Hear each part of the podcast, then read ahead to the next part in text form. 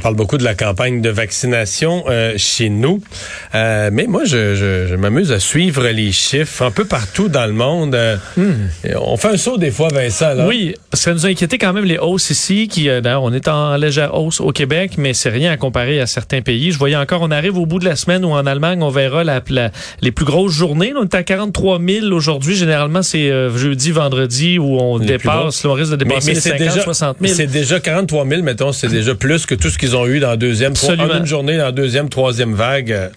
Mais pour parler de la vaccination dans, dans l'ensemble du monde, de la planète, incluant dans des pays beaucoup plus pauvres en Afrique et autres, euh, le docteur Joanne Liu, médecin au CHU Sainte-Justine, membre du panel international indépendant sur la COVID-19, ancienne présidente de Médecins sans frontières, est avec nous. Bonjour, docteur Liu.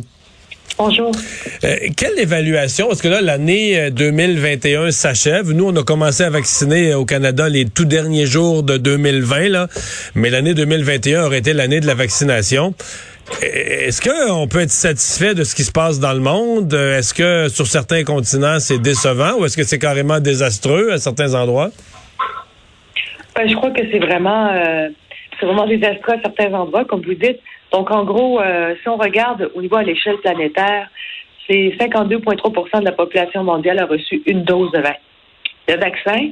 Mais on sait que dans les pays à bas euh, revenus, c'est seulement 4,7% de la population qui a reçu une dose de, de vaccin.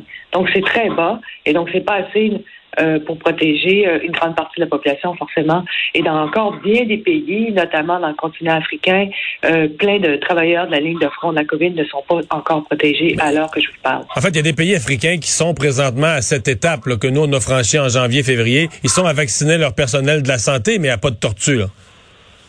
Oui, donc on est vraiment à pas de tortue, puis on n'a aucune visibilité aussi sur l'arrivage des vaccins. Donc, euh, il, y a la, il, y a la, y a eu plusieurs rencontres internationales, euh, notamment l'Assemblée euh, l'Assemblée des Nations Unies au mois de septembre, après ça le G20, et on s'est gargarisé à faire des promesses de vaccins qu'on était pour redistribuer à travers des pays moins nantis, et on tente toujours à faire à faire ce transfert-là de vaccins. Notamment au Canada, on a promis 200 millions de vaccins. Et puis, quand on regarde l'état des lieux, ben c'est euh, seulement 3% de ces vaccins-là qui ont été euh, transférés dans les pays à euh, ah oui, c'est si peu que ça. J'avais le sentiment que je comprenais qu'on n'avait pas tout livré, mais je pensais que le Canada avait fait mieux. On a livré juste 3% de notre promesse à date. Oui, ben en fait, c'est 200 millions, 6,4 millions ont été délivrés. Donc, ça fait 3% Ouais. Ouais. Euh, j'ai devant moi, par exemple, la liste des pays d'Afrique avec euh, la population pleinement vaccinée. Au Congo, c'est 1 au, moins d'un Au Soudan, c'est moins d'un euh, Au Tchad, c'est moins d'un Madagascar, presque 1% En Tanzanie, 1,5 En Mali, 1,5 C'est... On, commence. Qu'est-ce qui fait qu'il y a si peu de vaccination dans ces pays? Est-ce que c'est parce que on n'a pas les vaccins ou est-ce que c'est les, cliniques, les opérations vaccination qu'on est incapable de, de, de mettre en branle parce qu'on n'a pas les ressources? Non, en grande partie, c'est que présentement, ils n'ont pas accès à des vaccins. Point. Donc, euh, donc, je veux dire, on sait que la grande partie des vaccins qui ont été euh, qui ont été euh, produits euh, dans la dernière année, 75% de ces vaccins-là sont allés à 10 pays, 10 pays bien nantis, incluant le Canada, les États-Unis, les pays de l'Union européenne. Donc, c'est vraiment une poignée de, de, de, pays qui ont eu accès à ces vaccins-là.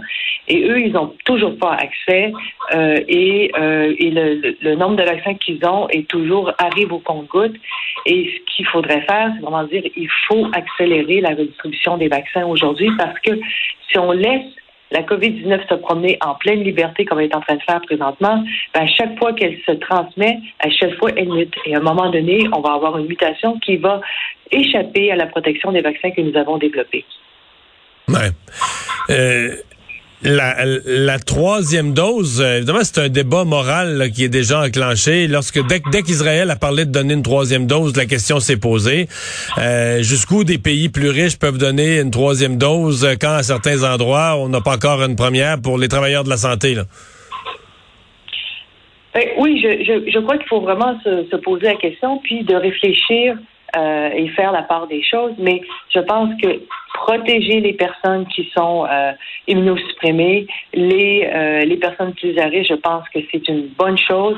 Et je pense qu'on pourrait faire un délai chez les personnes qui sont jeunes et en santé pour une troisième dose pour pouvoir faire un repartage plus tôt que plus tard.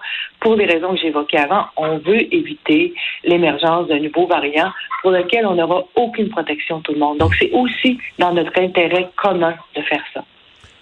Je sais que c'est une science complexe là, de, d'essayer d'évaluer ça, mais à ce rythme, est-ce qu'on pense que fin 2022, on aura vacciné tout parce que c'était un objectif qu'on s'était donné à un certain point ou qui avait circulé à l'OMS de d'essayer de vacciner la planète au complet pour la fin 2022.